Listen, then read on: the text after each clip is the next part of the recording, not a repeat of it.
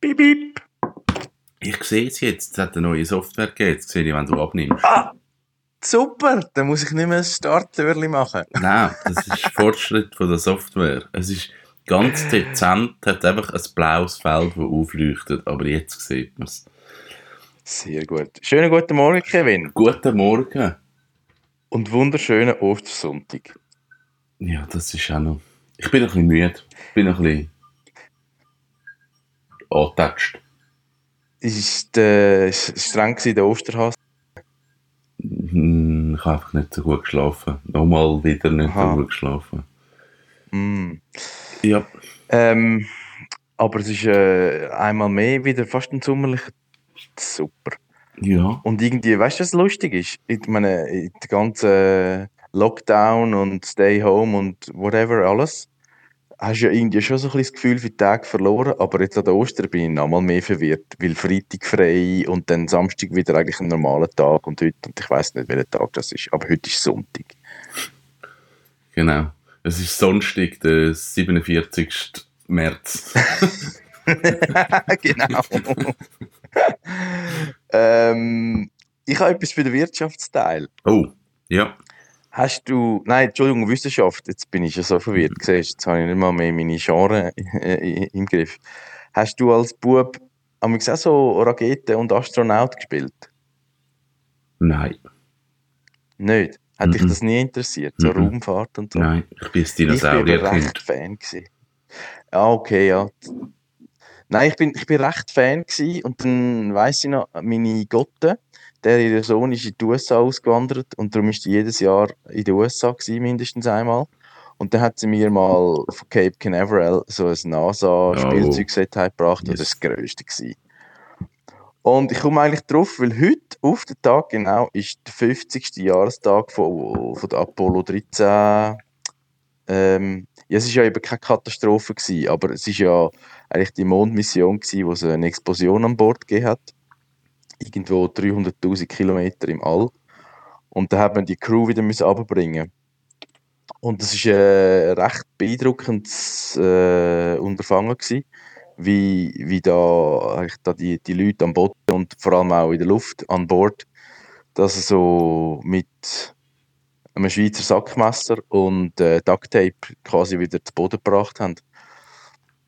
Und das war am 11. April, gewesen, äh, 1970. Houston, we have a problem. 50 Jahre. Exactly. Und äh, ist auch verfilmt worden und ist halt jetzt quasi, jetzt wird es natürlich zitiert als äh, super ikonisches Beispiel, wie man eine Krise bewältigt. Mit diesen fünf Key Skills, Leadership, gute Kommunikation, Teamwork, Anpassungsfähigkeit und quasi sehr viel Vorbereitung auf alles, wo man nicht kann vorbereitet sein. Und, und also das ist ja dann wieder nur so die äh, zwanghaft gesuchte ähm, Parallele. Aber es hat schon etwas. Also ich meine, von so Fällen kann man schon lernen. Also es ist wie da der andere, der auf dem Hudson River landet und so. Da gibt es schon Leute, die einfach im Griff haben, wie sie im Notfall handeln. Ja, aber ich glaube, der Pilot vom Hudson River hat ja gesagt, es sei einfach auch noch Glück drin gewesen. Und viel Glück. Natürlich. Und ich glaube, das, Also ich meine- das ist so etwas, wo man viel mehr müsste anschauen auch Sachen, die schief laufen, wo zwar, wie Mhm. merkst du, hey, es ist, eigentlich ist in der Katastrophe in, ist mega gut gehandelt worden, aber es hat einfach, es hat ein bisschen Glück noch gefehlt, dass es dann halt gleich geklappt hat. Und ich finde damit schade, dass so Sachen nicht mehr Aufmerksamkeit bekommen. Mhm. Weil schlussendlich ist es nachher einfach, Ja, du kannst alles vorbereiten, du kannst dich anpassen, du kannst alles machen. Und nachher braucht es aber auch noch, dass einfach die Welt auch noch schnell mitspielt. Absolut. Und ich glaube, das ist auch, also eben alles richtig machen, aber dann trotzdem scheitern oder was Ja. auch immer, das ist, das ist genauso bravourös, oder? Ja. Äh, es bringt leider oftmals dann nicht allen Ja, natürlich, etwas, aber es ist genau richtig, oder? Wenn du im Weltraum bist und scheiterst, dann ist es einfach vorbei. Ja. Aber der Matt Damon hat uns ja gelernt, dass man einfach nie aufgehen sollte, auf dem Mars nicht. Das, ich habe den Film letzte wieder geschaut, ich finde den mega gut. Ja, das ist, ich hatte so null Erwartungen gehabt und irgendwie ist so zwischen Action und Komödie ist alles drin. Ich habe Mhm. dort wirklich noch, ja, das ist, äh, ist eine gute Sache. The Martian. Der Martian. Ja, ich finde ihn auch einen lustigen Schauspieler. Also er, er kann so ein bisschen alles, also so von Action über Klamauk, über, ja, also ist irgendwie so, ich glaube, er ist ein bisschen unterschätzt. Ich weiß nicht, ob er unterschätzt Also- ist, weil er hat ja schon ziemlich weit, also er hat keinen Oscar bekommen für die Schauspielerei, aber er hat ja einen Oscar für das Drehbuch. Und, Ah ja, und von was? äh, Good Will Hunting. Ah, genau, ja, der ist ja uralt, stimmt. Ja, mit dem, also das ist eigentlich der Start gewesen. Ben Affleck und Matt Damon, die haben das Drehbuch geschrieben für Good Will Hunting und haben dann Mhm. ähm, mit dem wie heißt der Robin Williams haben es halt gut können Genau. setzen, haben dann einen Oscar Ja. bekommen und ab dann ist eigentlich denen ihre Karriere losgegangen, im 98. Und, Das und er ich ist, er ist eigentlich recht breit etabliert. Also eben von irgendwie, von ich, ich spiele irgendwelche Kevin Smith, ein bisschen Blödelrollen zu Jason Bourne Hollywood-Produktionen. Also ich finde, Mhm. er hat eigentlich noch den besseren Weg gemacht als der Ben Affleck. Ja, ich glaube, der ist, ja, ist einfach ein Schönling. Und, und ist ja eigentlich auch nie so richtig ernst genommen worden irgendwie. Also so, so in meiner Wahrnehmung. Also er hat ist auch so ja, es ist halt der Ben Affleck. gute Rollen, also bekannte Rollen gehabt. Ja, Und dann hat er irgendwo wieder, er hat können den Batman spielen und hat einfach völlig abgelost mit dieser Rolle, die eigentlich eine Ja. gute Rolle wäre. Ja, das ist ein bisschen gemein. Tja. ja aber ich glaube, also, jetzt kann man eben, im Nachhinein ist mir ja immer klüger, aber für mich passt die Besetzung irgendwie nicht. Nein, überhaupt Aber- nicht. Eben, das, äh, das kann man dann im Nachhinein immer sagen. Ähm, welchen Kinofilm freust du dich am meisten, wo jetzt der Start verschoben worden ist? Der Bond. Ja, ich auch. Jetzt Ich glaube, wirklich ist- hands down Mhm. James Bond. Ähm, ist es jetzt wirklich der letzte mit dem Monsieur Craig? Ja. Ja. Ist das safe? Ähm, ziemlich, weil das Studio will sich wieder umpositionieren. Also sie wollen jetzt, sie wollen wie nochmal einen neuen Rerun machen, weil sie ein bisschen Angst haben, dass jetzt dieser Ort ein bisschen ausläuft.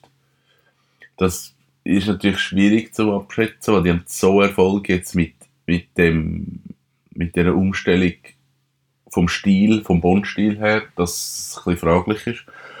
Aber ich glaube, Daniel Craig hat ein bisschen genug von dem. Wenn du sagst Studio, ist das MGM oder wer, ich komme amigs nie so draus, weil es, du hast irgendwie so Warner Brothers, MGM, Sony, bla bla bla, also etwa fünf verschiedene Brands, wo man eigentlich kennt, aber ich weiß nie, wer macht jetzt was. Das ist irgendwie die, die Struktur geht mir vorbei.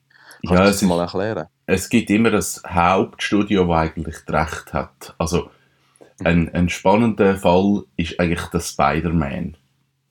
Weil dort ist es so, dass eigentlich Marvel hat in den 90er Jahren, wo, wo die ganzen Comic-Verfilmungen sind einfach völlig backup, sind richtig schlecht gewesen. Und dann hat Marvel, wo das Comic-Studio ist, hat die Rechte verkauft. Und dann hat Sony hat Spider-Man-Recht gekauft. Mhm. Und wenn jetzt aber Sony einen Film gemacht hat über den Spider-Man, wie der erste äh, Sam Raimi mit dem, äh, ich habe vergessen, wie der Schauspieler heißt. Ah, Der, der, der Black Ja, der erste Spider-Man. Auf jeden Fall, wenn die dann einen Film gemacht hat, dann ist mit es den halt, Rothaarigen. dann ist es eine Sony-Produktion mit Marvel Studios zusammen. Also man hat wie beides müssen erwähnen. Und das hast Aha. du oft, dass du die, die Rechte sind ganz an einem anderen Ort. Und beim James Bond ist es so, dass ähm, es gibt immer noch das Studio vom Albert M. Broccoli.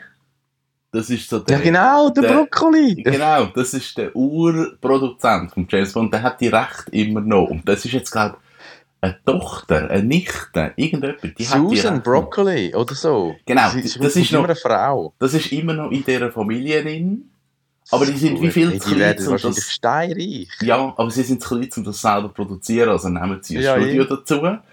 Und jetzt hat es in den letzten zehn Jahren hat es ein bisschen angefangen, dass eigentlich jede, jedes Filmstudio sagt, wir sind zwar Universal, wir sind äh, Sony, wir sind was immer.